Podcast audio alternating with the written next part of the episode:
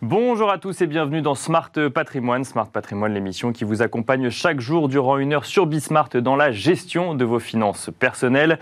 Au sommaire de cette édition, nous commencerons comme tous les lundis avec patrimoine thématique, un patrimoine thématique consacré à la thématique immobilière. Nous recevrons d'ailleurs Benoît Apparu, président du directoire d'INLI, filiale d'Action Logement, euh, dédié au logement intermédiaire, afin de faire un point avec lui sur le logement intermédiaire, justement, que d'autres connaissent encore sous le nom de logement à loyer maîtrisé un logement à disposition de ceux qui n'ont pas les moyens de vivre dans le logement classique, mais dont euh, les revenus sont trop élevés pour bénéficier d'un HLM. Nous en profiterons d'ailleurs pour revenir sur les annonces de Jean Castex lors du congrès HLM à Bordeaux la semaine dernière. Et puis dans Enjeu patrimoine, nous nous intéresserons ensuite au label Relance, ce label dont la promesse est d'orienter l'épargne vers le financement de long terme des entreprises françaises. Nous parlerons de la démarche, mais aussi des fonds labellisés avant de faire un état des lieux concret aujourd'hui sur ce label Relance avec Paul Simon euh, Benac, porte-parole porte du label Relance, et Grégoire Santil, président de Next Stage AM. Et puis dans la deuxième partie de Smart Patrimoine, nous vous ferons revivre Patrimonia avec des interviews réalisées sur place par Club Patrimoine. Au programme, l'investissement en SCPI de bureaux en 2022, les plateformes à destination des CGP, mais aussi l'investissement dans le commerce en Allemagne. Smart Patrimoine, c'est parti. Patrimoine thématique, c'est donc, comme vous le savez, tous les lundis consacré à la thématique immobilière. Et aujourd'hui, on va se demander euh, quelle est la situation du logement, mais surtout, plus précisément, du logement intermédiaire. Nous en parlons avec Benoît Apparu, président du directoire d'INLI, filiale d'Action Logement dédiée au logement intermédiaire, mais aussi ancien ministre du Logement. Bonjour Benoît Apparu. Bonjour. Bienvenue sur ce plateau. Euh, alors, euh, on le rappelle, et vous y reviendrez peut-être, ce qu'on appelle logement intermédiaire, c'est en fait, à mi-chemin entre le logement classique et le HLM, c'est pour ceux qui n'ont pas forcément les moyens d'aller dans le classique, mais qui ont trop de moyens presque pour bénéficier d'un HLM. C'est bien ça? C'est un parfait résumé, c'est le logement des classes moyennes. D'accord. Trop riche pour avoir le droit au social, mhm. mais pas assez pour bien se loger dans le privé. Et peut-être une petite précision, dans le privé, dans les zones dites très tendues. D'accord. Prenons un exemple très concret. Quand vous êtes à 13 euros max du social, mhm. pardon, 13 euros au mètre carré pour louer un logement dans le social à Paris, 13 euros max. C'est plutôt autour de 7-8, mais c'est 13 euros max. Et que vous êtes à 30 euros du mètre carré dans le privé, mhm. mais il faut quelque chose entre les deux. Il faut une offre intermédiaire pour permettre de loger entre les deux, tout simplement intermédiaire. Vous allez à Clermont-Ferrand, le prix du social max sera à 9 euros, mhm. le prix du privé sera à 10 euros. Il n'y a pas besoin de logement intermédiaire parce que le marché est suffisamment régulé de fait par l'offre et la demande pour pouvoir solvabiliser la classe moyenne. En Ile-de-France, notamment, ou dans les grandes métropoles françaises, l'écart de loyer entre le social et le privé est tel que vous avez besoin d'une offre entre les deux pour solvabiliser la classe moyenne et qu'elle puisse bien se loger à proximité de sa zone d'emploi. C'est une offre qui est, euh, qui est, récente, je crois. Ça vient justement du fait que les prix augmentent euh, trop rapidement, finalement, dans les, enfin, en, centre-ville ou dans les grandes métropoles, c'est ça? Alors, ça a très longtemps existé, le logement intermédiaire, et ça existe encore depuis très longtemps, sous d'autres noms. D'accord. J'y reviens. Un, euh, début des années 2000, fin des années 90, dans le bilan des banques et des assureurs français, vous aviez près de 900 000 logements. Il en reste moins de 100 000 aujourd'hui. Et donc, ce qu'on appelait les zinzins, les institutionnels, les fameux, les fameux banques assurances, détenaient de fait un patrimoine euh, locatif qu'ils louaient moins cher que le marché, mais qui de fait. À leurs employés, du coup non, pas, forcément. à tout le monde. C'était des investisseurs qui investissaient massivement dans la pierre résidentielle. Aujourd'hui, ils investissent un peu plus dans le bureau ou un peu plus dans le commerce. Et ils le louaient moins euh, cher que le marché. Et ils louaient moins cher que le marché pour essayer de limiter ce qu'on appelle la vacance, c'est-à-dire euh, le fait qu'il n'y ait pas Bien sûr. de locataires. Donc ils occupaient de fait ce segment-là. Il y a un autre produit que tout le monde connaît, et que vous évoquez souvent sur vos plateaux, j'imagine, qui s'appelle le Pinel. Bien sûr, oui, bien sûr. L'investissement locatif, c'est du logement intermédiaire. Les loyers du Pinel, c'est les mêmes que les nôtres. Mais... Et les locataires du Pinel sont les mêmes que les nôtres. Sauf que d'un côté, vous avez sur le Pinel des investisseurs particuliers, vous ou moi à mhm. titre individuel, alors que ce qu'on appelle le logement locatif intermédiaire, c'est un investissement, là encore, d'institutionnel, de personnes morales. En fait, c'est le même produit, le Pinel et le logement intermédiaire. Mais ce pas les mêmes investisseurs derrière. Voilà. L'un, c'est un investisseur particulier. L'autre, c'est un investisseur collectif, dans le sens personne morale du terme. Mais sinon, c'est le même produit, même loyer, même cible de clientèle. Mais donc plusieurs acteurs sur ce marché, ça veut dire qu'il y a une réelle demande aujourd'hui, une demande qui est plus forte qu'il y a quelques années? Ah bah une demande de loyer abordable, oui. Oui, bah ça tout le monde, bien sûr. Mais... mais en gros, plus les loyers augmentent, plus vous désolvabilisez une clientèle, vous avez des gens qui peuvent payer 20, mètres, 20 euros du mètre carré. 50 mètres carrés, 20 euros du mètre carré, ça fait 1000 balles de loyer. Il y a des gens qui peuvent payer 1000 balles de loyer pour avoir un 50 mètres carrés. Puis quand le loyer passe non pas à 20, mais à 22, 23, 24, 25 ou 30, ben, votre loyer mécaniquement à 30 euros du mètre carré, toujours fois 50 mètres carrés, égale cette fois-ci 1500 euros par mois. Mhm. Et il y en a plein qui ne peuvent plus payer, qui pouvaient payer 1000 et plus 1005. Donc plus les loyers augmentent, plus vous avez des franges de population qui sont, comme on dit, désolvabilisées, qui ne peuvent plus payer, mais qui n'ont toujours pas le droit d'avoir accès au logement social qui est réservé, entre guillemets, aux plus, aux plus pauvres. Et donc, on se place entre les deux, les classes moyennes, les jeunes actifs, le jeune cadre de 25 ans qui commence sa carrière professionnelle. Euh, il va pas aller dans le social. Bien sûr, oui. Il peut pas aller dans le privé à Paris ou euh, dans les Hauts-de-Seine, ou euh, en première couronne de Seine-Saint-Denis ou du Val-de-Marne, il ira sur du produit logement intermédiaire comme ceux que propose Enli. Et donc, du coup, euh, est-ce qu'on constate que, par exemple, il y a, par rapport à il y a 5 ans, il y a plus de monde qui fait cette demande aujourd'hui parce qu'ils rentrent dans ces clous-là de ne pas pouvoir se loger dans le logement classique, ou, ou c'est quelque chose qui a toujours existé et c'est une offre complémentaire, mais on n'y voit pas forcément La demande a toujours existé. D'accord. Là encore, le principe, il est vraiment la, le logement, c'est très simple comme, comme truc. Offre, demande, point. Bien sûr. c'est très simple. Mais là, la question, c'est sur la demande. Donc, plus l'offre est faible, plus la demande est élevée, plus les prix montent, plus vous avez besoin de ce type de produit-là. On est vraiment dans des mécanismes de marché d'une simplicité biblique. Vous avez des loyers qui montent, donc, parce que vous avez une dérégulation de l'offre et de la demande, donc vous avez de plus en plus de clientèle qui est désolvabilisée. Et donc, il y a besoin de produits différents qui répondent à ses besoins de loyer. Et alors justement, si on parle d'offres, alors je fais un petit euh, lien avec l'actualité. Jean Castex, euh, donc Premier ministre, s'est exprimé la semaine dernière lors du congrès HLM à Bordeaux. Et alors lui, il a insisté sur les tensions qui pèsent actuellement sur le logement. Alors après, il a beaucoup parlé, il était au congrès HLM, donc il a parlé évidemment euh, de, HLM, mais il a mis en fait en avant le fait que les offres d'emploi restent toujours concentrées dans les cœurs de ville, mais que bah, les prix de l'immobilier font partir mécaniquement une certaine partie de la population de plus en plus loin, et donc a proposé un certain nombre de mesures, notamment pour augmenter l'offre de logement. Aujourd'hui, il est là le sujet, c'est augmenter les offres de logement. La demande, elle est là, mais il faut augmenter l'offre. Vous l'évoquiez, il est une filiale du groupe Action Logement. Bien sûr. Euh, propriété des partenaires sociaux, dont le métier est de loger les salariés d'entreprise mhm. et d'essayer de les rapprocher de leur lieu d'emploi. Quand vous regardez les statistiques, depuis 20 ans, euh, le temps de trajet dans les zones euh, très denses comme Paris ont évidemment tendance à augmenter. Pourquoi? Bien sûr, Vous l'avez expliqué très simplement. C'est qu'on va plus loin. Les prix flambent à Paris. Donc pour me loger correctement et pas dans 12 mètres carrés, je m'éloigne de plus en plus de Paris. C'est la raison d'être du Grand Paris Express. Bien sûr. De rapprocher tout ça. Et donc, effectivement, nous, notre métier, c'est d'investir dans les zones les plus tendues. Hauts-de-Seine, 93, 94, Paris.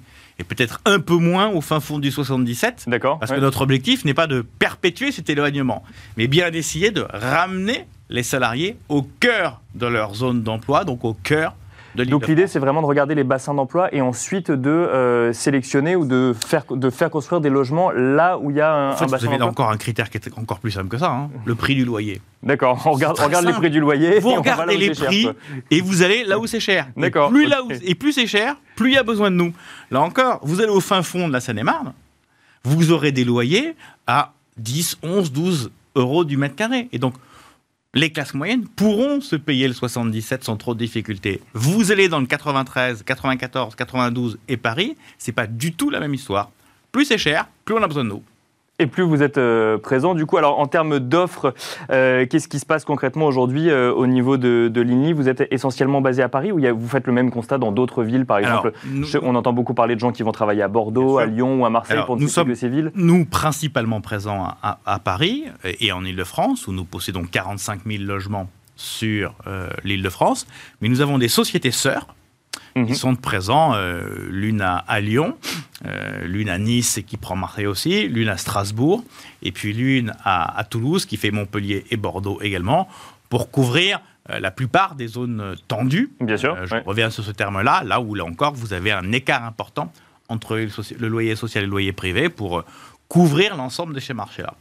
Et alors euh, aujourd'hui, euh, qu'est-ce qu'on peut dire en termes de, retour finalement sur cette, euh, sur cette démarche? C'est-à-dire qu'on voit des immeubles sortis, sortis de terre aujourd'hui, on est dans quelque chose qui est en train de se créer. les partenaires sociaux en, 2000, fin 2016, début 2017, on, souhaitait massifier la production de logements intermédiaires. D'accord. En faire beaucoup, beaucoup, beaucoup, beaucoup plus. Et donc on a changé radicalement. Dans, la lignée des annonces de Jean Castex qui viennent. Euh, là, en l'occurrence, c'était début 2017. Mais oui, bah voilà. Donc c'est oui, donc c'est lui lui-même est dans la lignée. Et Jean Castex effectivement accompagne euh, de façon très positive ces décisions-là. Les partenaires sociaux ont décidé de massivement investir ce segment-là, considérant que les classes moyennes étaient les grands oubliés du logement. Et donc euh, on a fusionné quatre boîtes pour créer Inly, pour avoir une structure beaucoup plus importante. Et on a radicalement changé la donne de nos investissements pour produire beaucoup plus massivement des logements. Et donc, hier, on en produisait les quatre sociétés réunies, grosso modo 1000 par an. D'accord. Bah, aujourd'hui, on est plutôt sur un train d'à 5000. Là, vous nous dites 1000 euh, immeubles ou 1000 logements 1000 euh, logements. 1000 logements, d'accord. 1000 logements. Et aujourd'hui, on est plutôt sur un train d'à 5-6 000 logements. Il faudrait qu'on monte autour de 8 1000 logements par, euh, par année. Et donc on a euh, quasiment fait x6 aujourd'hui en production et il faut qu'on monte. Ça c'est au niveau national Ça c'est au niveau francilien. Francilien, d'accord. Francilien, les chiffres que je viens de vous donner concernent exclusivement l'île de France. D'accord. Et donc on a très massivement investi. Par contre, il y a un détail qu'il ne faut jamais oublier dans le secteur de l'immobilier. C'est construire un immeuble, ça, prend, du temps. Oui, et donc les décisions euh, qui ont été prises par exemple en 2017 ou 2018 et les investissements massifs que nous avons réalisés en 2018 ils sortiront de terre en 22 ou 23. Bien sûr. pas avant. Et donc, euh, c'est probablement dans deux ans, trois ans, qu'on aura effectivement cet effort massif qui aura été porté par les partenaires sociaux qui sortira effectivement de terre. Et là, les annonces euh, de Jean Castex vont nous permettre effectivement d'accélérer encore le mouvement, ou plutôt de ne pas trop chuter. Parce que euh, nous sommes moins aidés que le logement social. Bien sûr. C'est normal parce que le logement social produit des loyers plus bas que les nôtres, donc il a besoin de plus d'aide pour le faire. Mais on a quand même des aides fiscales, une TVA à 10% et une, exonération de taxes foncières. Cette exonération de taxes foncières pèse sur le budget des collectivités locales. Bien sûr. Et les collectivités locales. Mais l'État compense pour le coup, normalement. L'État ne compensait pas. Mais l'État annonce qu'il va compenser. En droit, l'État compense. Euh, dans la réalité, il ne compense pas. Et donc, ce qu'a décidé le gouvernement pour le logement social, c'est de compenser une partie. Mhm. Et pour le logement intermédiaire, on supprime notre exonération. Bien sûr. Et on la remplace par un crédit d'impôt sur les sociétés. Et notre produit devient de fait un Pinel institutionnel, plus encore, puisqu'avant, on avait non seulement les mêmes loyers, les mêmes locataires, en plus, on a maintenant le même type d'avantage que le Pinel. Donc on est de plus en plus une espèce de Pinel institutionnel. Ça parlera peut-être un, peu plus, un peu plus aux gens qui nous écoutent. Merci beaucoup. Merci à vous. Benoît Apparu, je rappelle que vous êtes président du directoire de l'INLI, euh, filiale d'Action Logement dédiée au logement intermédiaire. Quant à nous, on se retrouve tout de suite dans Enjeu patrimoine.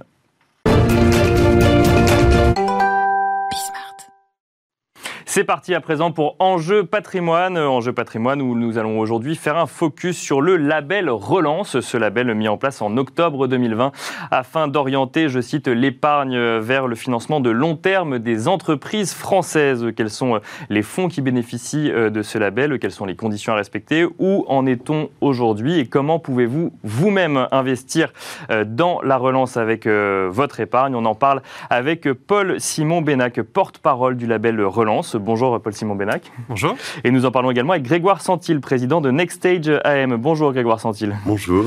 Bienvenue à tous les deux. On va peut-être commencer avec vous, euh, Paul-Simon euh, Benac. J'ai donné les grandes lignes du label Relance. On peut peut-être revenir rapidement sur l'initiative. Qu'est-ce que c'est aujourd'hui que ce label Relance qu'on va apposer sur des fonds d'investissement?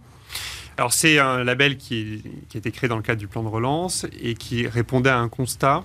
Euh, on avait d'une part euh, beaucoup d'épargne qui s'était accumulée au gré des confinements. Hein. Les chiffres, c'était 140 milliards à peu près à la fin du premier trimestre 2021. Mhm. Euh, plutôt investi sur des supports très liquides et donc assez peu Bien sûr. dans les Voire non investis. On les voyait beaucoup sur des comptes à vue ou des livrets A. On en parle souvent ici. Et c'était oui, c'était ils attendaient de savoir ce qu'on pouvait faire de cette, de cette épargne. Quoi. Voilà, et bien nous leur proposons en quelque sorte une solution solution, puisque en parallèle, il y avait également des besoins en fonds propres assez importants qui avaient pu être créés euh, par la crise. Et donc l'idée du label relance, c'est vraiment de, de, faire rencontrer euh, ces, ce stock d'épargne important et puis ces besoins en fonds propres des entreprises. Et donc en effet, comme vous le disiez, c'est un label qui a posé à des fonds d'investissement, mhm. donc par la Direction générale du Trésor, et donc des fonds d'investissement qui doivent s'engager à apporter des ressources nouvelles aux entreprises en fonds propres.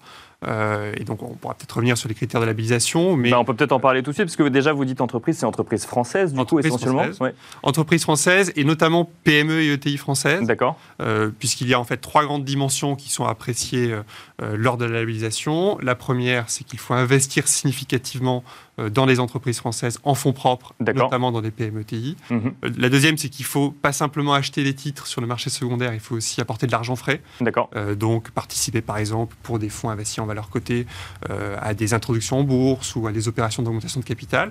Et puis la troisième dimension, c'est de prendre en compte un ensemble de critères ESG euh, lors de l'investissement et tout au long de, euh, de la phase d'accompagnement des entreprises pour que ces capitaux contribuer à une relance durable de l'économie. Bah dans, dans, la lignée finalement euh, de, de, euh, de, des fonds qui avaient été débloqués par l'Union européenne euh, pour chacun des pays, où là pareil, il y avait ce, ce, côté ESG, ce côté investissement socialement responsable qui avait été beaucoup mis en avant également. Et ça fait c'est une des trois grandes dimensions du plan de relance français également, hein, une dimension transition. transition énergétique et écologique. Exactement. Et donc il y a aussi, bien sûr, dans le label relance, cette dimension-là. Le cœur, c'est apporter des fonds propres aux entreprises, renforcer leur bilan, euh, mais il faut que ça se fasse en accompagnant ces entreprises dans la dynamique de transition.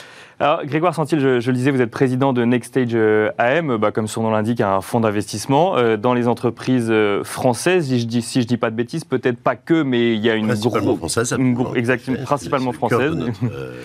Et vous avez trois fonds d'investissement aujourd'hui qui sont labellisés du coup label relance. Avant de parler de ces fonds, vous échangez du coup avec les dirigeants d'entreprise. C'est votre métier, vous les connaissez. Là, on parle d'un côté d'accumulation d'épargne et de l'autre de besoins en financement des entreprises. Qu'est-ce qu'ils vous disent aujourd'hui, ces entrepreneurs, ces dirigeants d'entreprise, sur ces besoins en financement Il y a par exemple eu le, PGE e qui a été mis en place à un certain moment. Aujourd'hui, quels sont leurs besoins? Ce qu'ils nous disent, c'est, euh, et ce qu'on observe, c'est trois choses. Euh, la première chose, c'est que il y a l'effet loupe de l'accumulation des 140 milliards euh, d'euros accumulés pendant la crise. Mais ce qu'il faut avoir présent à l'esprit, c'est qu'une énorme partie de l'épargne financière des Français est aujourd'hui libellée en livret A, en compte à vue, en monétaire, etc. On estime qu'on est à peu près aujourd'hui à 800-900 euh, milliards. Donc ça veut dire qu'on a grosso modo un tiers euh, de l'épargne financière des Français mhm. qui ne sert à rien, qui ne leur rapporte rien, qui ne rapporte rien à l'économie et qui ne va pas s'investir. Donc, oui, qui n'est pas, pas investi exactement, qui attend quelque part. Comme souvent, la crise a catalysé quelque chose qui était déjà préexistant. Ça, c'est la première chose. Deuxième chose, on voit bien euh, les, chefs d'entreprise, les entrepreneurs ne souhaitent pas avoir plus de solutions pour financer par de la dette. Par exemple, on voit bien les prêts participatifs, pardon, euh, Paul Simon, ne sont pas un succès. Euh, et c'est une vraie difficulté à être déployé. Bien sûr. Ce dont ils ont besoin, c'est de fonds propres. Et de fonds propres, pourquoi? Pour, pour deux raisons simples. D'abord parce que parfois, pendant la crise, ils ont été dans une situation où les fonds propres ont été abîmés. Mhm. Hein. quoi qu'il en coûte, on oublie toujours qu'à la fin, quoi qu'il en coûte, ça coûte aux fonds propres. Et deuxième point, c'est que la crise qui catalyse des tendances de fonds qui sont préexistantes fait apparaître des besoins d'accélérer sur l'innovation, sur l'innovation environnementale, sur le digital, sur la santé intelligente. Euh, et donc, il y a besoin d'accélérer parce que quand on a un taux de croissance comme cette année, c'est historique, un taux de croissance de 6% qu'on va avoir sans doute en, sur le PIB en France. Euh, on n'a pas connu ça depuis 1974 en France quand même. Donc, il se passe après, avec un effet de base, effectivement, euh, plus, euh, qui, qui, est en lien avec la pandémie l'année dernière. Mais bien sûr, oui, c'est une tendance, effectivement. mais quand même, 6%, c'est considérable. Si, si, on avait dit en, en 2019 ou 2020 qu'il allait y avoir un taux de croissance de 6% en 2021, on aurait dit on est fou. Donc, il y a, il faut mettre du carburant, c'est-à-dire des fonds propres, et l'absurdité, on, évoquait ça, euh, l'absurdité, c'est que on a énormément d'argent disponible. Mais qui n'est pas au bon endroit. Et qui n'est pas au bon endroit. Alors que dans les territoires, c'était le sens du dernier véhicule qu'on a lancé euh, avec AXA au mois de. Euh, c'était Pépite et Territoire, c'est ça oui. Territoire, c'est qu'on est dans une situation où les PME et les ETI elles ont besoin de fonds propres pour accélérer.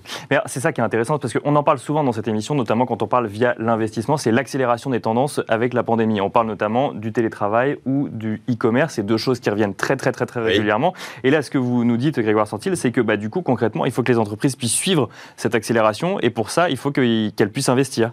absolument, mais c'est assez simple. Il y avait, avant que la pandémie démarre, une révolution industrielle qui était déjà en cours.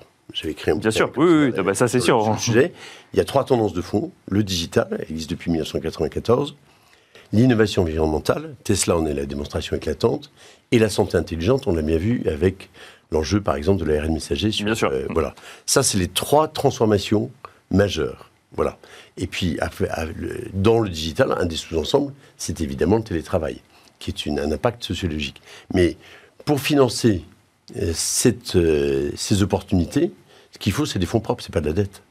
Et alors, du coup, trois fonds euh, lancés. on, va revenir sur, euh, sur AM. Il y a combien de fonds aujourd'hui labellisés euh, la belle relance? Vous avez le chiffre ou ça évolue tellement qu'on peut donner qu'une tendance? Il y a un chiffre précis arrêté à un instant T ou... Alors, nous allons franchir la barre des 200 fonds labellisés relance. D'accord. ce qui est très satisfaisant parce que, alors au-delà du chiffre lui-même, ce qui est important, c'est que les épargnants qui souhaitent participer à la relance puissent trouver un placement qui. Oui, il faut qu'il y ait une offre, effectivement. Il faut qu'il y ait une offre. Et donc, si on avait eu des critères extrêmement restrictifs, en ciblant certains secteurs, uniquement, on aurait fini à 30-40 fonds et les épargnants n'auraient pas pu trouver un placement qui leur correspond. Alors que là, avec 200 fonds, alors il y a des fonds de capital investissement, euh, il y a des fonds qui sont investis en, valeur cotée. Oui, c'est ça. Donc, mais il y a, différents valeurs cotées, donc euh, on investit directement sur les marchés financiers, c'est possible aussi. On n'investit pas forcément en private equity. C'est possible aussi, à condition toujours que les PME soient également soutenues dans cette démarche et qu'il y ait de l'apport d'argent frais. Et ça pas simplement l'acquisition d'actions sur les marchés, ce qui bénéfique aussi, mais qui n'est pas le simplement pas le sujet du label relance. Voilà. Ah, pas l'unique en tout cas. Voilà. Euh, donc euh, là, ce qui est intéressant, c'est que nous avons différents profils de risque et de liquidité. Euh, on parlait de, de, fonds lancés avec AXA récemment ou, de fonds de capital investissement. Nous avons des fonds parmi la gamme de produits proposés aux épargnants qui sont plus liquides que des fonds de capital investissement classiques et qui permettent aux épargnants donc de retirer leur argent, pas au bout d'une période de 10 ans comme c'est le cas habituellement, mais à des échéances éventuellement plus régulières s'ils en ont le besoin. Et alors comment on fait ça concrètement Parce qu'on en parle souvent du, de capital investissement dans cette émission, et effectivement, ce que nous disent les gens en plateau, c'est c'est de l'épargne de long terme. Là, ce que vous nous dites, c'est qu'il y a des solutions qui, sont, qui font en sorte que ce soit de l'épargne d'un peu moins long terme, en tout cas si on le veut. Alors, on, ça, on reste sur un horizon de placement recommandé de long terme, bien sûr. Euh, en revanche, euh, ce qui peut euh, être un blocage pour l'épargnant pour investir dans des fonds de capital investissement et donc dans des PME ETI non cotées, c'est cette idée que son épargne va nécessairement, quoi qu'il arrive, être bloquée sur. C'est ça, il y a des possibilités de déblocage. Il y a des possibilités de déblocage et ce sont des fonds qui sont commercialisés dans certains cas par l'assurance vie, donc dans un support d'épargne qui est quand même assez liquide. Donc c'est simplement pour illustrer le fait qu'avec 200 fonds labellisés, euh, nous pouvons désormais proposer à tout épargnant qui souhaite investir dans la relance différents produits, y compris sur le capital investissement avec différents niveaux de liquidité. Et donc ça, c'est quand même très porteur pour mobiliser l'épargne euh, à grande échelle euh, en faveur de la relance. Alors, Grégoire Santil, je vais vous proposer un petit exercice de, pédagogie avec euh, exemple euh, de vos fonds euh, à l'appui. Concrètement, aujourd'hui, j'ai un surplus d'épargne qui est sur un, compte à vue. J'ai envie d'investir dans la relance parce que j'ai entendu le gouvernement dire qu'on voulait, au deuxième trimestre 2022, revenir à un niveau d'avant pandémie. concrètement, quand je veux investir dans la relance, qu'est-ce que je fais et j'investis dans quoi? Alors, ben, écoutez, c'est très simple. Nous, on a lancé euh, un véhicule qui s'appelle Champion 3 euh, donc, euh, à la rentrée 2020, qui était un des quatre premiers, quatre premiers véhicules à être labellisé Relance, mhm. grâce aux équipes du Trésor et de, et de, de NextEdge. Et aujourd'hui, c'est un véhicule qui a déjà cinq, cinq premiers investissements. D'accord. le dernier en date, il s'appelle Solstice. C'est une des plus jolies boîtes en France dans le domaine de de l'innovation environnementale. D'accord. Donc totalement sur les critères ESG dont vous parliez tout à l'heure. Qui, marche euh, remarquablement, qui s'est créé il y, a, il 4 ans, qui gagne de l'argent, qui a un carnet de commande qui, qui a un craqué euh, là-dessus. Elle s'appelle Solstice. Je prends un deuxième exemple, puisque euh, on avait investi, ça avait été un des premiers investissements de, Champion 3, on avait investi dans une entreprise qui s'appelle WeSmile, qui, mhm. qui, est, qui est en Savoie, qui est à Montmélian, pas très loin de Chambéry, et qui euh, euh, investi dans tout ce qui permet à la fois la fidélisation, la rétention et l'attraction des talents dans les PME et les ETI. D'accord. Et, le, carburant humain, euh, le capital humain, c'est le capital le plus important pour les PME et les ETI là-dessus. Ils ont près de 10 000, près de 10 000 abonnés. ça marche du feu de Dieu. Voilà. Donc, et, on peut accéder à ces, à ces, véhicules, par exemple. On a un véhicule qui s'appelle euh, le, capital entrepreneur et qui permet à des, à des, euh, à des épargnants d'investir euh, là-dessus et qui est labellisé. Et, voilà. et alors, juste pour comprendre la démarche, là, vous, vous nous disiez effectivement que c'était le, quatrième fonds labellisé. C'est un fonds qui a été créé parce qu'il y avait le label relance, donc dans les conditions du label relance, et on allait chercher d'autres entreprises après, ou la démarche peut être plus large que ça et faire labelliser des, des fonds déjà existants? Alors, ça n'était pas des fonds existants. D'accord. Mais à l'occasion de ça, on s'est dit, D'abord, c'est quelque chose que l'on croit, c'est le côté citoyen Next Edge. Mhm. Euh, et on s'est dit, c'est une proposition de valeur. On parle souvent de ESG. Euh, Bien sûr. Les murs de ce studio sont verts. Alors ça, on ne le voit pas, mais... on fait beaucoup de greenwashing. Euh, mais nous, on pense que la dimension citoyenne et souveraine dans l'épargne qu'on investit, elle est déterminante et elle est porteuse de sens, surtout quand on investit à, long terme pendant Bien sûr. Mhm. Et donc, nous, on s'est dit, bah, ça, ça épouse nos valeurs. Et donc, on s'est mobilisé, comme on est agile chez Nextage, on a, on, a, on a saisi cette opportunité, on s'est positionné. Je crois qu'on est un des acteurs les plus, les plus euh, proactifs sur, euh, sur les questions de, du fonds de relance, et j'en suis fier. Et alors là, vous nous avez effectivement expliqué un petit peu comment vous vous, vous investissiez, quelle avait été la, la, réaction. Quand on est euh, épargnant euh, et qu'on veut euh, investir, du coup, c'est quoi vient, vient son assurance vie C'est quelles sont les questions qu'il faut se poser? Parce que et, je, je, je, j'agrandis un peu la question. Le private equity, c'est un sujet de professionnel. quelles sont les questions qu'on doit se poser quand on est épargnant et qu'on veut investir, notamment en capital investissement? Nous, on existe depuis près de 20 ans, depuis 2002. Mhm. Euh, l'année prochaine, c'est notre 20e anniversaire, c'est le début de l'âge adulte. Euh, depuis le début, on a toujours eu la vision de rendre accessible ce qu'on proposait aussi bien à François Pinault qu'à Mundi ou à AXA à des épargnants. D'accord. Euh, voilà. Et donc, on a aujourd'hui plusieurs dizaines de milliers d'épargnants qui souscrivent en direct à nos, à nos véhicules. On est un des acteurs les plus en pointe là-dessus. Donc la démocratisation de l'accès au capital d'investissement, l'idée que ça ne soit pas réservé que à Bernard Arnault ou à François Pinault, c'est quelque chose qui est chevillé au corps chez nous depuis 20 ans. Deuxième point, on a beaucoup travaillé avec euh, le, ministère de, l'économie, d'abord pour permettre l'introduction de l'assurance vie, euh, du capital d'investissement dans l'assurance vie. Bien sûr, Ça avait été en juillet 2016. On avait lancé avec Emmanuel Macron à l'époque euh, le, la première unité de compte en capital investissement dans l'assurance vie, mhm. avec AXA, avec Thomas Buberl. Et euh, là, on a fait la même chose sur le PER. Euh, là-dessus, on l'a fait avec des acteurs comme Amundi, comme AGAS, comme, et comme, comme, comme Spirica, du groupe Crédit Agricole. Et donc, et, nous, on pense que c'est essentiel. C'est comme ça d'ailleurs que le capital investissement s'est industrialisé aux États-Unis c'est parce que c'était pas un produit qu'on achetait, mais c'était un service qui était intégré. C'est ça, qui était intégré dans... dans des enveloppes du type retraite ou du type assurance vie. Assurance vie ou, euh, ou PER, effectivement, qu'on connaît euh, dans cette émission et que les gens, sur lesquels les gens ont l'habitude euh, d'investir. on va finir avec vous, Paul-Simon Bénac. Aujourd'hui, on en est où? Ça porte ses fruits? On est content de la tendance que ça prend ou on aimerait que ça, que ça, que, ça évolue encore un peu plus? Alors, il faut que ça continue à Il faut que ça continue, d'accord. ce qui est très important, Grégoire Santil parlait de démocratisation du capital investissement et plus globalement de démocratisation de l'investissement en fonds propres? C'est un enjeu très important. Il faut qu'on arrive à mobiliser l'épargnant, y compris avec la belle relance, euh, sur ces thématiques-là. Et aujourd'hui, nous avons un tiers des fonds labellisés relance qui sont accessibles par l'assurance vie. D'accord. Euh, donc c'est un canal de souscription parmi d'autres, mais c'est euh, un canal de souscription souvent privilégié par les Français. et donc il faut prolonger cette tendance, bien sûr. Alors nous avons déjà quelques retours positifs. Alors, bien sûr, ça fait un an simplement que la belle a été lancée, donc c'est encore un peu tôt pour avoir le recul suffisant et pour vraiment apprécier la, la dynamique. Mais il y a une dynamique très positive sur les labellisations, donc une très bonne appropriation du dispositif par les gestion qui peuvent continuer, bien sûr, à, déposer des dossiers. Euh, il y a une bonne appropriation du label également par les distributeurs, avec des assureurs qui structurent euh, des unités de compte autour de cette dimension de la relance. Euh, et donc maintenant, il faut que le troisième étage se mette complètement en place, les épargnants, donc, qui continuent et qu'ils s'approprient de plus en plus ce label parce qu'on a besoin donc de leurs investissements pour soutenir l'économie française dans cette phase. Merci beaucoup, Paul Simon Benac, porte-parole du, du, label Relance, et Grégoire Santil, président de Next Stage AM, de nous avoir expliqué bah, du coup un peu plus en détail euh, ce label Relance et euh, ce dans quoi on investissait. Concrètement, on se retrouve tout de suite dans la deuxième partie de Smart Patrimoine.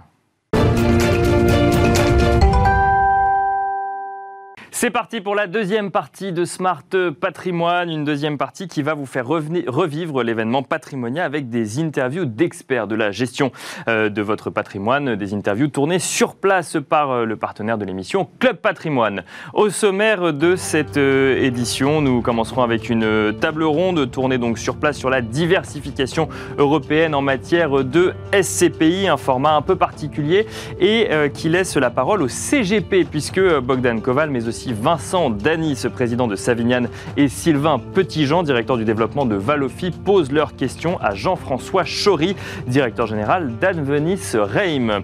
Nous resterons ensuite dans la thématique des SCPI puisque Bogdan Koval interviewera euh, Bruno Poli, directeur du développement de Aestiam, afin de se demander quelle est la place pour la SCPI de Bureau en 2022. Et puis euh, nous finirons avec euh, Laura Olivier qui se demandera avec Sisoufan Tran, le directeur général de Alfeis, si les CGP ont besoin de plateformes digitales. On se retrouve tout de suite.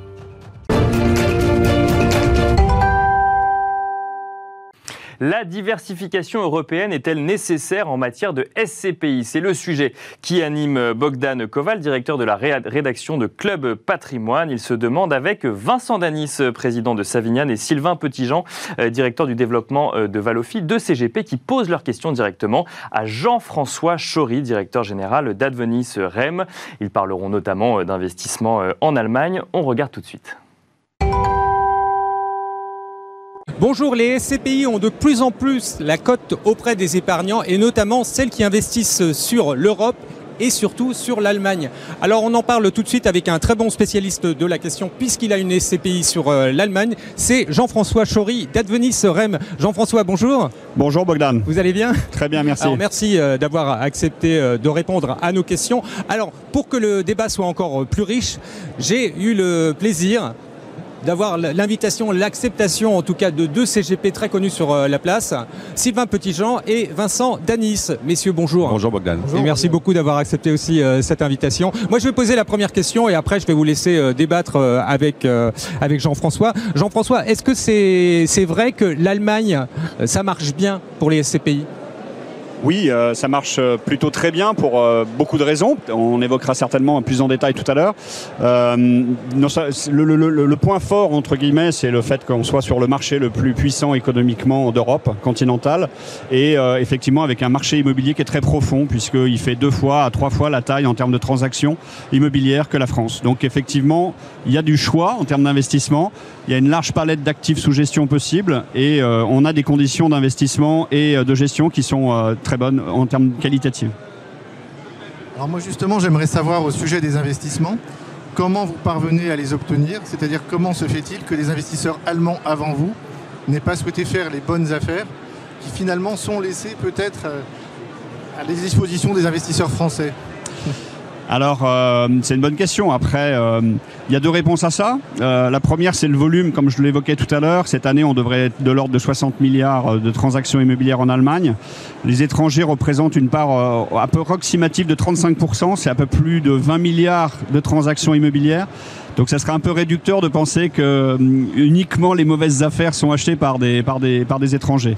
Euh, l'autre point et, qui fait notre force en termes d'investisseurs, c'est que nous avons une équipe euh, à Francfort qui est basée euh, sur place depuis plus de 20 ans puisqu'elle fait de la gestion immobilière, du property management pour compte de tiers.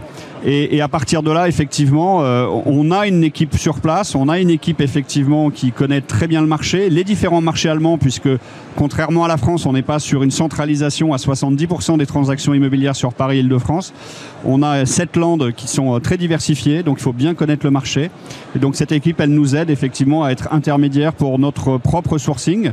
Euh, un chiffre pour vous donner un ordre d'idée, c'est qu'à peu près 30% de nos acquisitions sur les 30 immeubles aujourd'hui euh, d'actifs présents dans le portefeuille d'Eurovalis, 30% sont en off-market, c'est-à-dire qu'ils ne sont pas passés par des brokers classiques.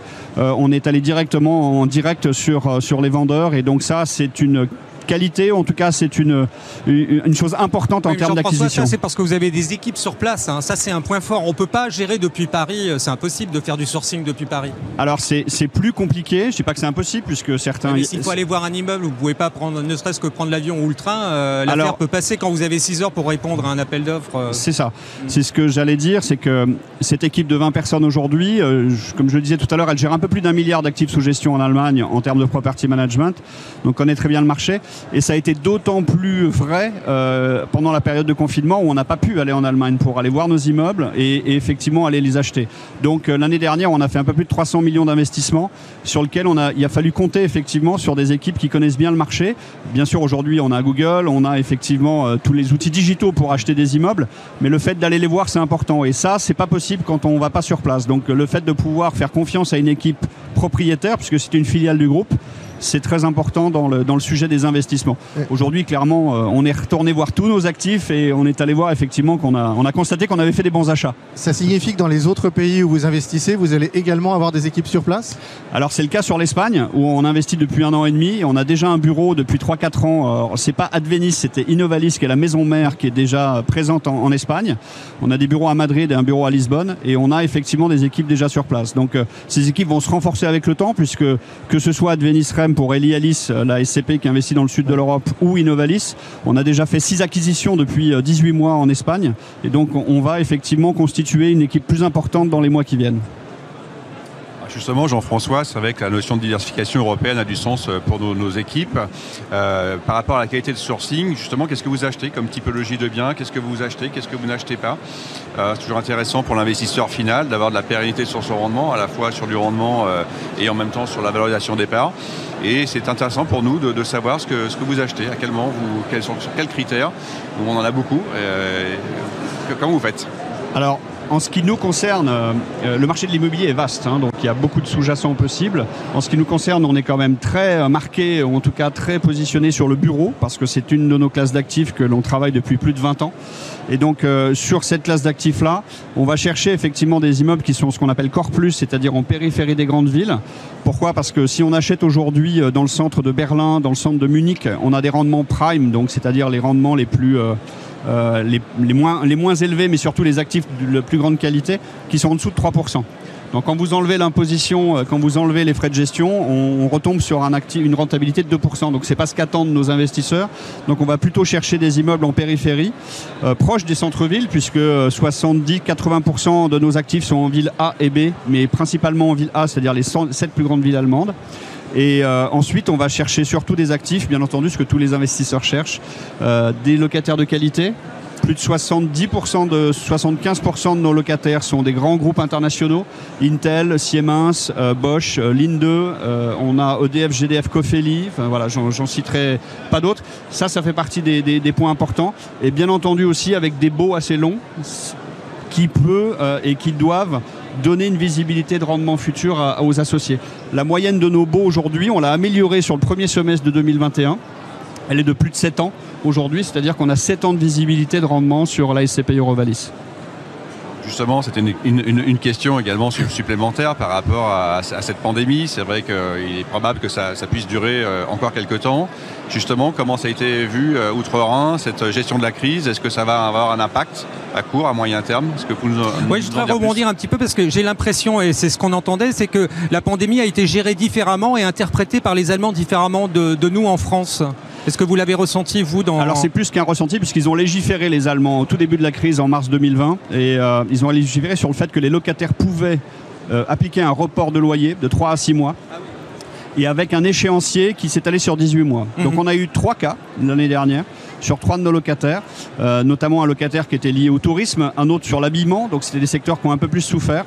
Et euh, c'est des locataires pour lesquels effectivement on a euh, contracté, donc c'était vraiment une signature devant avocat sur ce report de trois mois et sur un calendrier d'échéancier.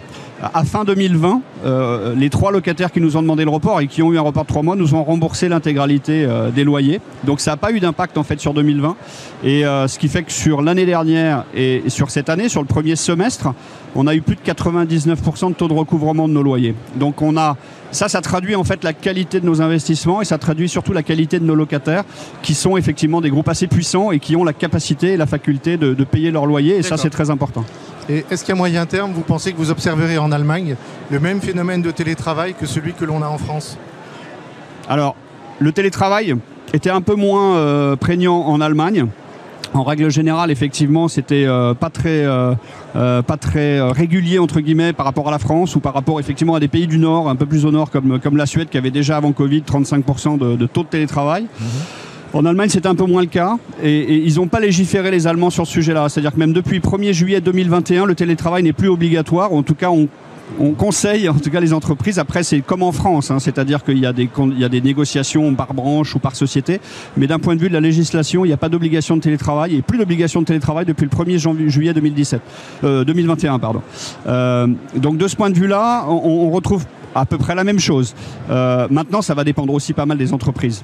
Euh, quand vous avez des grands groupes internationaux, que je parlais tout à l'heure, euh, vous avez des grands groupes internationaux américains qui ont effectivement eu cette euh, velléité, en tout cas cette volonté de mettre tous leurs salariés en télétravail. Que ce soit en Espagne, en France ou en Allemagne, la plupart des grands groupes américains, et c'est ce qu'on a constaté, avaient effectivement beaucoup de personnes en télétravail. On a un très grand locataire américain sur... On a un très grand locataire américain, tout à fait. Mais il a encore un bail de plusieurs années devant lui.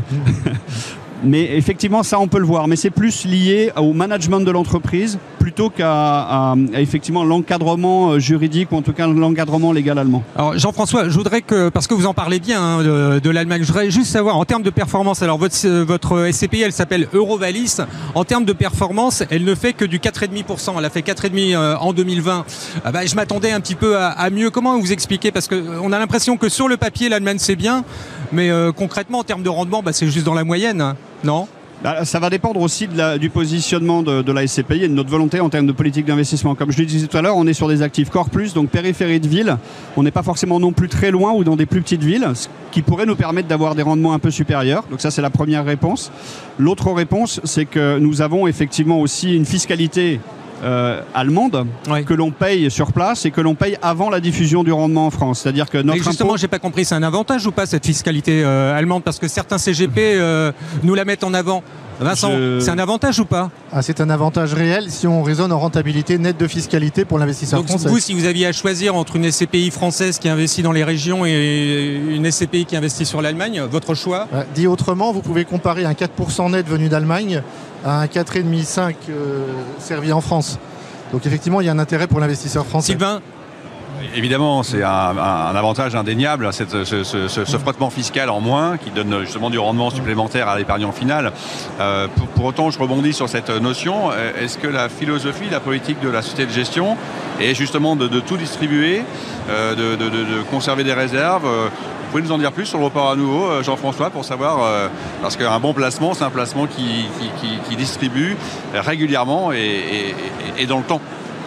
Tout à fait. Euh, l'objectif, effectivement, c'est d'avoir une certaine régularité. Elle l'a été euh, par le passé. On va essayer de la maintenir la plus régulière à l'avenir. Ce qu'il faut bien voir, c'est que nous, on est assez confiants sur le modèle allemand pour les raisons et pour les chiffres que je vous ai donnés tout à l'heure. C'est-à-dire qu'on a plus de 99% de taux de recouvrement de nos loyers. C'est qu'on ne perçoit pas, effectivement, de, problématiques particulières. On a un taux d'occupation financier qui est de plus de 95%. Et donc, de ce point de vue-là, on a des, euh, chiffres qui sont plutôt bons dans le marché par rapport à, d'autres SCPI de, de bureaux, en tout cas de prédominance bureau. Donc euh, on est assez confiant dans le modèle, assez confiant sur l'économie allemande. Le PIB euh, sur le premier semestre est supérieur à la France alors qu'il avait été euh, moins abîmé entre guillemets par rapport à la crise en 2020. Ça veut dire qu'il y a une capacité de rebond en Allemagne qui est aussi très forte par rapport à sa puissance industrielle. Mhm. Ce qu'on entend aujourd'hui à gauche et à droite, c'est qu'il faut récupérer de la production en Europe. Le pays qui a gardé une grosse partie de sa production industrielle, c'est l'Allemagne. Jean-François, tout ça, je, je suis d'accord avec vous, mais ce que j'entends aussi, c'est qu'on me dit l'Allemagne maintenant c'est cher. Oui, c'est plus cher. Est-ce que vous arrivez encore à acheter des choses pas chères Alors, pour répondre aussi à la question euh, de, de Sylvain, non, non, je reviens bien sûr. Pour répondre à la question de Sylvain, c'est que effectivement aujourd'hui, euh, on achète un peu plus cher. Bien entendu, pourquoi? Parce que le, le, marché a, a, vu que le, le, marché allemand était plus, plus puissant économiquement. Donc, euh, on achète des actifs plus chers. Après, c'est un choix aussi pour nous d'acheter des actifs de qualité et donc avec peut-être un rendement qui sera un petit peu moins important euh, à l'avenir, mais qui va garder effectivement cette pérennité, cette qualité de loyer dans, euh, dans le temps. Donc, euh, donc oui, on va essayer d'avoir un rendement très régulier, mais il est possible qu'effectivement il y ait une petite érosion dans le temps de par le marché. Jean-François, merci beaucoup pour toutes ces précisions. Merci à vous deux aussi de m'avoir accompagné dans ce jeu de questions. Et j'aurai grand plaisir à, en débattre de nouveau à Paris. Merci beaucoup en tout cas. Merci. Voilà, on espère que le sujet de l'investissement en SCPI en Allemagne est plus clair pour vous euh, grâce à Vincent Danis, président de Savignan, Sylvain Petitjean, directeur du développement de Valofi et Jean-François Chory, directeur général d'Advenis Reim. On se retrouve tout de suite pour une deuxième interview.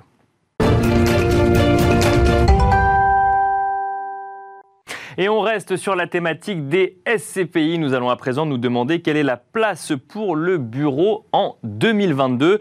Euh, Bruno Poli, directeur du développement d'Aestiam, répond lors de l'événement Patrimonia aux questions de Bogdan Koval, directeur de la rédaction de Club Patrimoine. Bonjour et merci de nous retrouver sur euh, Patrimonia pour parler d'un des produits préférés actuellement des Français, les SCPI. Alors pourquoi et surtout pourquoi maintenant? On en parle tout de suite avec un très bon spécialiste de la question puisqu'il s'agit de Bruno Poli d'Estiam. Bruno, bonjour. Bonjour Bogdan. Ça me fait grand plaisir de vous recevoir euh, sur notre plateau à Patrimonia mieux serait indécent, comme on dit dans, euh, dans le film Wall Street. Alors deux mots d'abord sur Estiam. Oui, alors bah, Estiam, c'est le nouveau visage d'un acteur historique euh, des SCPI, puisque c'est le nouveau nom de ex-Foncia Pierre Gestion suite euh, au rachat de cette structure par euh, Blackfin Capital Partners, donc fonds de développement franco-français, qui a, a, pris la, la, comment, la possession de, de l'actionnariat de cette structure. Et donc, sortant du groupe Foncia, il nous fallait changer de nom, d'où Estiam. Alors, pourquoi cet engouement pour les SCPI alors que c'est un acronyme On ne sait même pas si c'est masculin ou féminin? Alors, euh, ça doit être bien puisque c'est féminin. Et donc, euh, effectivement, euh, SCPI, Société civile de placement immobilier, bah, c'est le moyen pour un, épargnant de pouvoir accéder à l'univers de l'immobilier d'entreprise, un univers qui, bien évidemment, est coûteux. Et donc, par la mutualisation des, de l'épargne de petits épargnants, eh bien, on constitue un magot qui permet d'acheter effectivement un, beau patrimoine. Alors, votre solution, elle passe essentiellement par du bureau, mais du bureau pour les PME. En quoi c'est bien pour euh, les investisseurs? Alors aujourd'hui, euh, effectivement, euh, il y a un atout fort pour les investisseurs. La raison est, simple, hein, c'est que dès qu'on parle de bureau aujourd'hui, suite à la pandémie, et bien évidemment, on évoque le télétravail. Et quand on regarde l'appétence des PME pour le télétravail, il est faible pour pas dire nul, puisque 70% mm. des, des chefs d'entreprise de moins de 100 salariés, selon une étude de Soprasteria, se déclarent être opposés au télétravail.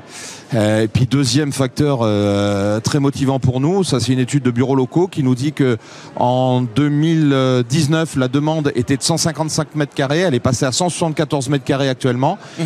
Une motivation, c'est le fait de vouloir faire revenir les collaborateurs, de les fidéliser mm-hmm. au travers d'un espace de convivialité. toute cette histoire de télétravail, mais euh, j'ai peur que ça masque l'essentiel. Aujourd'hui, ma question, c'est vraiment en quoi les PME est un atout pour vous? Parce que moi, je pensais que c'était plus fragile et qu'il valait mieux avoir euh, des grandes sociétés en cœur de ville. Et là, vous êtes en train de m'expliquer que non, finalement, les PME, c'est bien. Or qu'une PME, pour moi, c'est une entreprise jeune qui peut disparaître aussi vite qu'elle est euh, sortie de terre. Vous savez, dans, le balayage, on, dit PME, mais en fait, c'est PME ETI. Et une ETI, c'est quand même jusqu'à 5000 collaborateurs. Hein. Mhm. Donc, vous voyez qu'on est sur des, niveaux qui sont relativement, relativement importants. je note quand même que par rapport à, à la structure même de, nos locataires, nous n'avons eu que très peu de défauts au cours de l'année 2020. Euh, mhm. Qu'est-ce que c'est aujourd'hui un, bureau pour vous? Chez Estiam, ça ressemble à quoi? Ben, un bureau, c'est à la fois euh, un lieu où effectivement euh, chacun va travailler, mais aussi chacun recherche de la vie sociale, de la convivialité. Oui, mais je pensais plus En termes d'image, est-ce que c'est un bureau de centre-ville C'est tout un ah, étage d'un boulevard haussmanien C'est plutôt tout un étage en périphérie dans, on a un immeuble un peu moins bien? On combine, on combine les deux. Aujourd'hui, on a un gros patrimoine, par exemple, sur Paris, euh, qui est concentré euh, dans de l'osmanien, où on va détenir des, plateaux, mhm. euh, qui sont des, plateaux relativement très prisés par tout ce qui peut être cabinet d'avocat, cabinet médical ou un cabinet de, conseil, mhm. de gens qui recherchent effectivement une adresse prestigieuse, mais aussi de la performance qui va être recherchée en périphérie, avec toujours pour nous un, un élément important, c'est qu'on recherche des immeubles entre 2 et 20 millions. Donc vous voyez qu'on mhm. reste proche de, Donc de ça la demande. pas les, gros acteurs du marché. Exactement. Et puis surtout, on cherche toujours des immeubles occupés, mhm. mais qui soient des, immeubles qui soient divisibles notamment dans cette logique de diversification et de mutualisation des locataires pour avoir euh, des locaux adaptés à la demande des, PME. Alors vous, vous avez une SCPI qui s'appelle Placement Pierre, hein, qui est très connue parce qu'elle est très ancienne, elle a plus de 35 ans. Euh, quel est l'atout aujourd'hui de cette SCPI par rapport à toutes ces SCPI de marché? Alors, la régularité de sa performance, hein, puisque on, sert un dividende courant euh, en pourcentage de 4,63 depuis 5 ans, mhm. et en fonction des euh, réalisations de sessions et donc de plus-value dégagée, je pense notamment à une session l'année dernière, on a pu euh, donner 51 centimes de plus, donc ce qui nous a amené à un taux de, distribution de 4,77. D'accord. C'est bien pour vous? Bah, euh, quand on regarde effectivement la moyenne non, je pose la question parce que là, dans l'absolu, euh, j'arrive pas à savoir si c'est bien ou c'est pas bien. C'est bien Oui, bien sûr, bien sûr. Et euh, on, est extrêmement fiers, d'autant que sur cette SCPI, on a 130 jours de report à nouveau, et mhm. à côté de ça, on a 5,03 euros de plus-value par part à distribuer sur la base d'un dividende courant de 16,20 euros. Pour la mhm. faire courte, on est à 8 mois d'avance. Est-ce que les CGP ont bien compris l'intérêt euh, de la SCPI et, son usage? Ben, Aujourd'hui, effectivement, euh, on voit qu'il y a une demande forte pour euh, de la diversification. Et notamment... mais ça, on a bien compris. Mais est-ce qu'ils ont compris, ils s'en servent bien ou ils achètent de la SCPI parce que ça donne du 4,70 Alors, je pense que la SCPI, par rapport aux, problématiques évoquées par les CGP, est un support qui, bien évidemment, répond parfaitement pour un besoin de revenus complémentaires immédiat ou à terme par l'acquisition de, la nue propriété, ce qui est une demande forte aujourd'hui de la part des CGP. Très bien. Écoutez, Bruno, merci beaucoup pour euh, toutes euh, ces explications. Merci à vous. C'était très gentil de vous avoir en, plateau aujourd'hui et j'espère vous retrouver très prochainement dans nos studios. Merci eh ben, beaucoup. Ce sera bien volontiers. À bientôt, Bogdan. Voilà, c'était une interview de Bruno Poli, directeur du développement d'Aestiam, une interview signée Bogdan Koval, directeur de la rédaction de Club Patrimoine.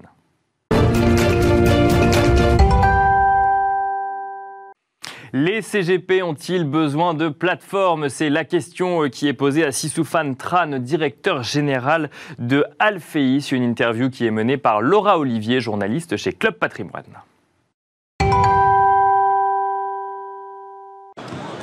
Les CGP ont-ils besoin de plateformes? On en parle tout de suite avec euh, notre invité, Sissoufan Tran, directeur général d'Alfeis. Bonjour Sissoufan. Bonjour Laura. Vous allez bien? Très bien, et vous Oui, je vous remercie.